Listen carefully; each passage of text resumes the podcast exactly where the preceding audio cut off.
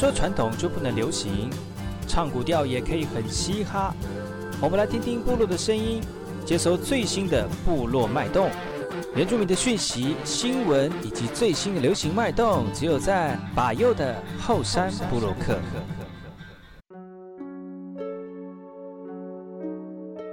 来好，在那个马波东印尼多吉达好，嘎古奇巴尤，古斯马来，大家好，我是巴尤，欢迎收听今天的后山部落客。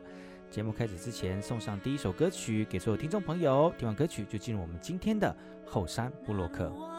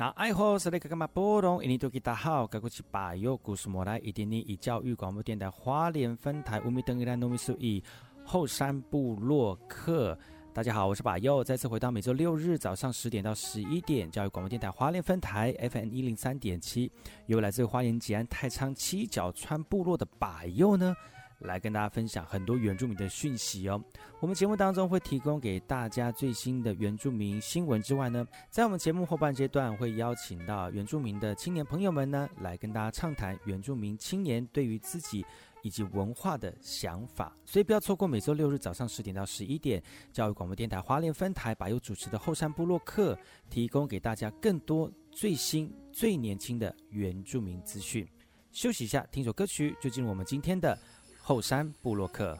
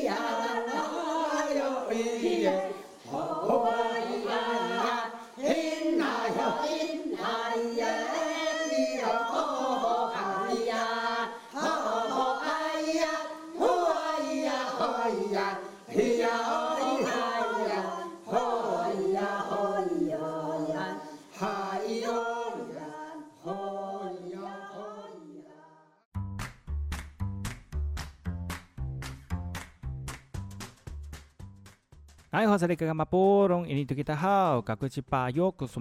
大家好，我是巴尤，再次回到后山部落克部落大件事，要跟大家分享本周哪些原住民的相关讯息呢？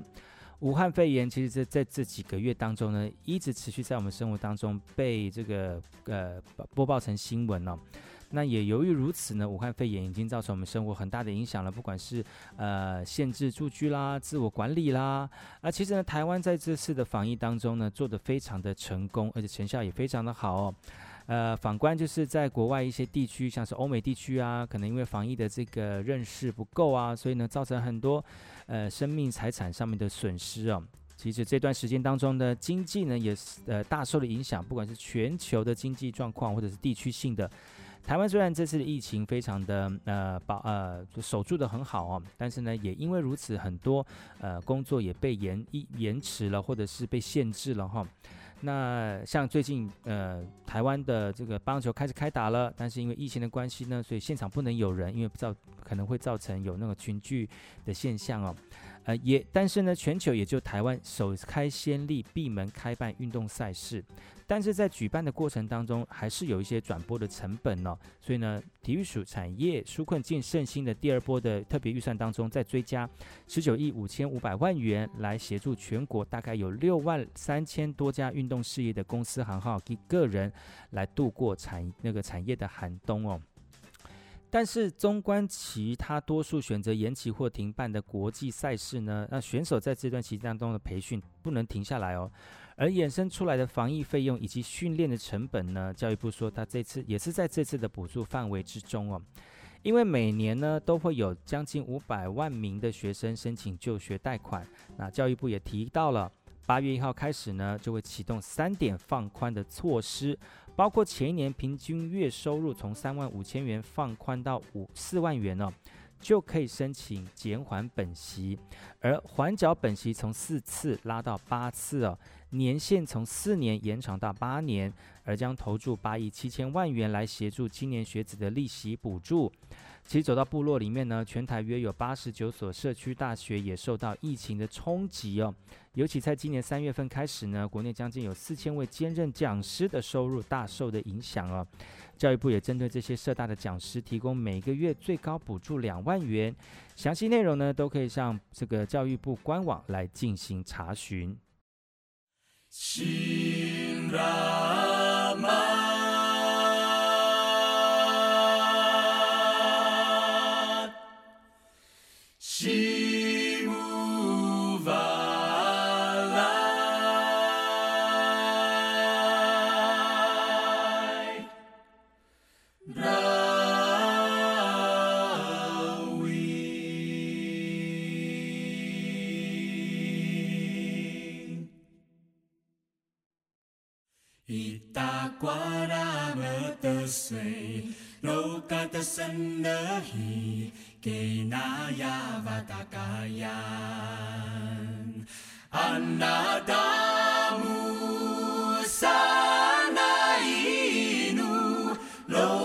生的希给那呀哇达嘎呀，嘿呀纽么拉哈撒回达。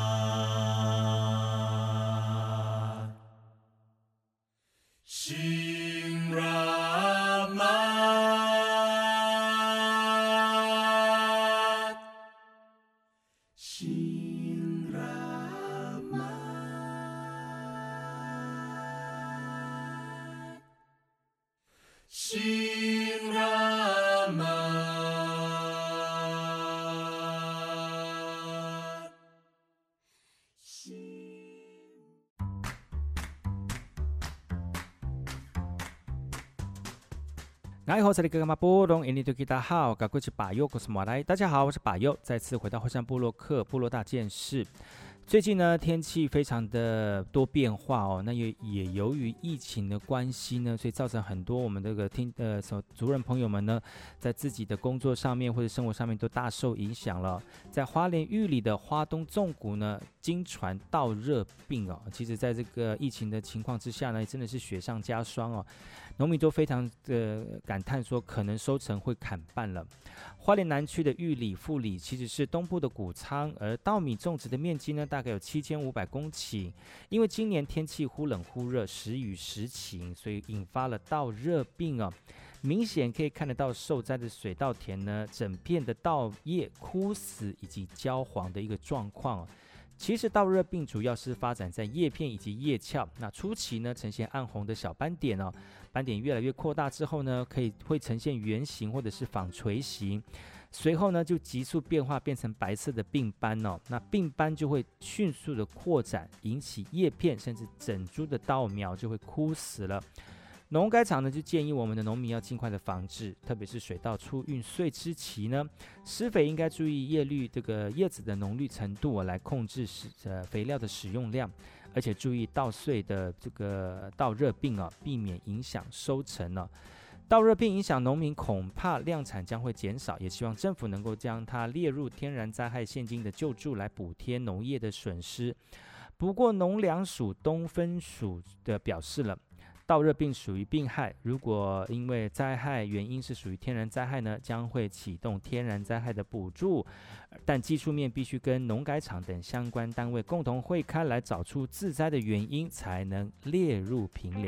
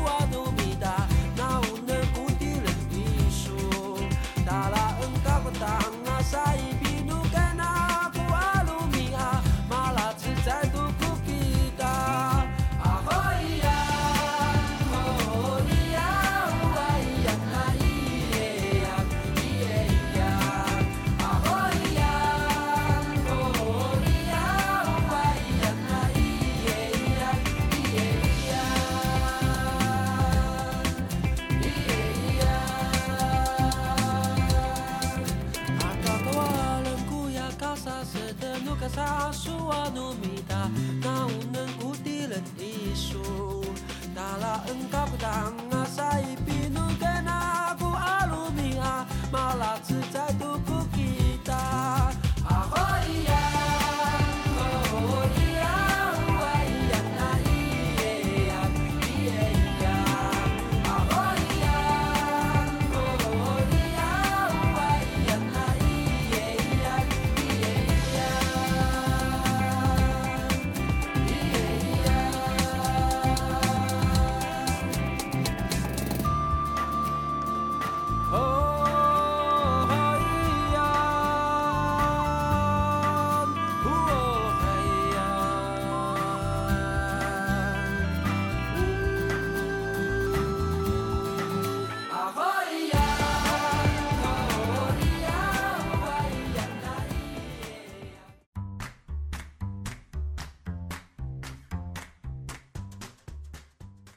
粮。你好，这里格玛波隆，印尼多吉达好，赶快去把右，我是马来。大家好，我是把右，再次回到后山部落客部落大件事。疫情的关系影响到全世界啊，其实台湾呢，因为这次疫情守得好呢，所以呃，影响我们的生活的层面不会那么的大。但是也因为如此呢，有很多工作呢，因为疫情需要防疫，所以就不能上班，像是很多临时工的工人因此而被辞退了。劳动部呢就呃推出了安心及时上工的计划哦，透过这样设定的门槛呢，呃，来让各位这没有工作的朋友们呢能够有所帮助哦。但是因为之前的设定门槛过高，所以很多民众就是觉得说，哎，看得到但是吃不到哦。就立委在内政委员会质询的时候呢，将门槛需让有需求的族人们想要有一个工作，真的是非常的难，难上加难呢、哦。所以劳发署呢以及原民会历经跨部会的协议协调之后呢，放宽求职的门槛。原本安心及时上工计划的门槛呢，是民众在申请前六个月前必须投保劳工保险以及就业保险，保险年资合计满两个月以上呢，而且投保薪资必须在两万三千八百元。那限只限呃是在限定劳工过去一年呢有曾经参加劳保或者是就业劳保险的投保啊，就可以适用这个计划。离岛以及五十个原乡地区则不受此限制。原住民族委员会副主委伊万纳威尔进呃进一步的说了，目前原乡地区已经释出五百个缺额，不过仍持续透过原民会就业服务员向乡镇市公所调查职缺的数量，未来将会不断的增加哦。根据劳动部的统计呢，门槛放宽之后呢，目前安心即时上工累计工作人数有一万五千八百零三个。也希望在疫情非常的时期，能够照顾到所有的基层劳工。